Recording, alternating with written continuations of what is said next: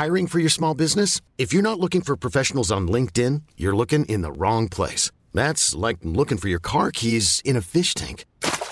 LinkedIn helps you hire professionals you can't find anywhere else, even those who aren't actively searching for a new job but might be open to the perfect role. In a given month, over 70% of LinkedIn users don't even visit other leading job sites. So start looking in the right place. With LinkedIn, you can hire professionals like a professional. Post your free job on linkedin.com slash achieve today.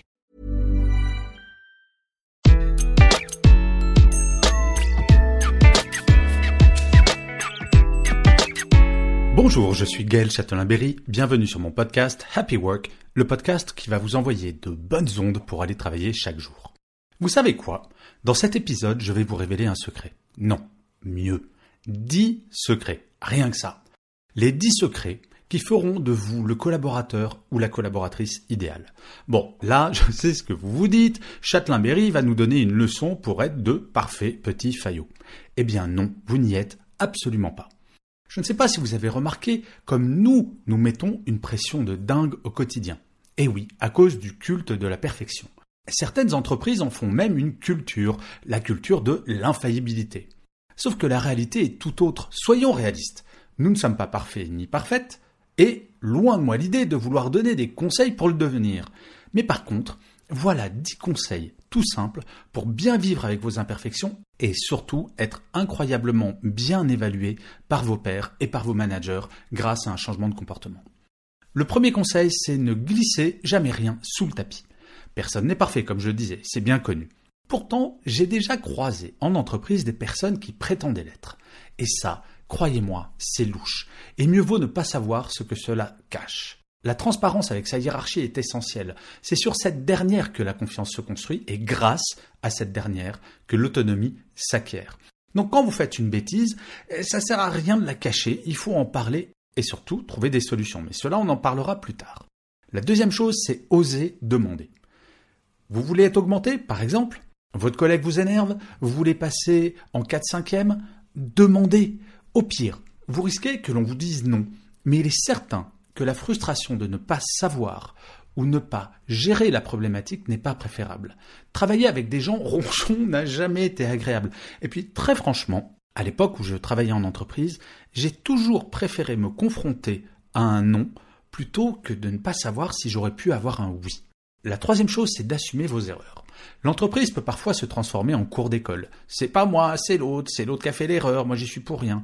Assumer ces erreurs, c'est permettre d'aller plus vite vers la solution. La culture française encourage peu ce comportement tourné vers le droit à l'erreur, mais avoir un collaborateur ou une collaboratrice qui assume est un véritable atout. Et je vous assure que quand vous assumez vos erreurs, loin de mal vous évaluer, votre encadrement va dire ah oui, cette personne assume les erreurs et en plus essaye de trouver des solutions. Alors certes, si vous faites 15 erreurs par jour, je ne tiendrai pas le même discours. Mais vous voyez ce que je veux dire. De temps en temps, on a le droit de faire une erreur et il faut l'assumer. Le quatrième secret, c'est d'apprendre de ses erreurs. Ce n'est pas l'erreur qui est grave, c'est de la refaire. La vie en entreprise doit servir à apprendre, à progresser, à s'améliorer. Les bons collaborateurs et les bonnes collaboratrices sont celles et ceux qui comprennent cela. Nous apprenons chaque jour. Un bébé va tomber 2000 fois pour apprendre à faire 3 ou 4 pas. Et lui ne se décourage jamais. Il comprend quelle erreur il a fait et va la corriger jusqu'à 2000 fois. Le cinquième secret, c'est de toujours trouver des solutions. Je classe de façon un peu triviale, je vous l'accorde, les salariés en deux catégories. Il y a celles et ceux qui ne viennent voir leur boss qu'avec des problèmes, en attendant que le boss les résolve, et celles et ceux qui viennent avec leurs problèmes et proposent des solutions pour les résoudre en même temps. Et ça, en termes de confiance et d'autonomie derrière, je vous garantis qu'arriver avec un problème et deux ou trois solutions, cela sera apprécié de façon hallucinante.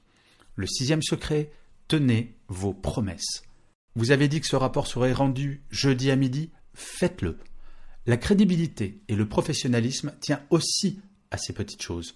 Trop souvent, on peut promettre telle ou telle chose à un collègue ou à son équipe pour se débarrasser d'un problème à court terme et ne pas le faire.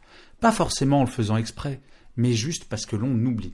Mais la personne à qui nous avons fait la promesse, elle, elle n'oubliera jamais. Tenir vos promesses, c'est vraiment la garantie de gagner en crédibilité. Le septième secret, soyez loyaux. Je ne sais pas si vous avez remarqué comme Tout le monde de l'entreprise est propice à la rumeur.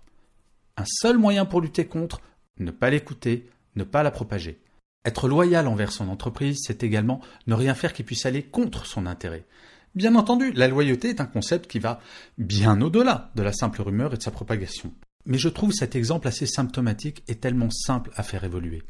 La loyauté, ça ne veut pas dire être loyal à tout prix. Il m'est arrivé parfois de travailler dans des entreprises où très honnêtement je n'étais plus en phase avec les valeurs portées par l'entreprise. Sachant que je devais être loyal, je n'ai eu d'autre choix que de démissionner. Le huitième secret, soyez positif. Oui, il y a des journées qui ne sont pas simples à gérer, mais ce sont celles et ceux qui restent positifs et positifs dans ces situations qui vont donner l'énergie nécessaire à passer le cap pour toute l'équipe. Il est tout de même plus simple de gérer des crises si tout le monde n'entre pas en mode panique. Vous savez, ne pas rester positif, c'est comme si je montais dans un avion, qu'on traverse une zone de turbulence et que le pilote hurle on va tous mourir au micro. Ce n'est juste pas possible. Le neuvième secret, soyez humble. En entreprise, comme dans la vie, mais ce n'est pas le débat aujourd'hui, nos qualités sont généralement réelles quand ce sont les autres qui les reconnaissent. Il en va de même pour nos succès, d'autant plus pour le voisin qui, lui, n'en a pas eu. Rien ne sert de lui lancer au visage que vous, vous n'êtes pas un loser. La personne qui n'a de cesse de se mettre en avant s'exclut sans le savoir du groupe. Et oui, parfois on gagne, parfois on perd. Il faut rester très humble et prendre cela comme un jeu. Et le dixième secret, soyez réaliste. Vous connaissez cette expression « il a qu'à faucon En fait, c'est ainsi que fonctionnent certains collaborateurs et collaboratrices. Peu d'actions, mais beaucoup de paroles, du blabla, sans arrêt. Ça parle, ça parle et ça ne fait rien. L'entreprise est un monde on ne peut plus réaliste. La fiction n'a rien à y faire. Cela ne veut pas dire que les rêves n'y ont pas de place. Cela veut dire qu'il y a un temps pour tout. Donc vous avez le droit de rêver, mais il faut bien souvent revenir au concret et appliquer les dix points que je viens de vous expliquer. En conclusion, être le collaborateur ou la collaboratrice parfaite n'est pas utile que pour l'entreprise.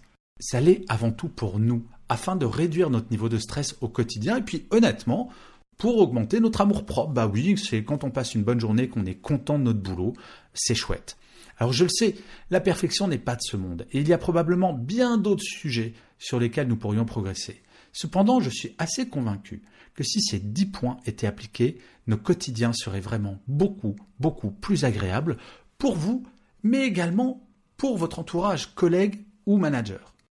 Et vous savez quoi? Si vous voulez en savoir plus sur vous en tant que salarié, vous allez pouvoir faire un tour sur la toute nouvelle rubrique que j'ai lancée sur mon site web, qui est une rubrique de test de personnalité pour savoir évaluer bah, quel type de salarié vous êtes. Vous pouvez aller sur mon site, l'adresse c'est www.gchatelain.com. Et je finirai cet épisode de Happy Work comme d'habitude par une citation, et j'ai choisi une phrase de Yacine Bellic qui disait Le bonheur n'est pas dans la recherche de la perfection, mais dans la tolérance de l'imperfection. Je vous remercie mille fois d'avoir écouté cet épisode de Happy Work. Je vous dis rendez-vous au prochain épisode et d'ici là, prenez soin de vous.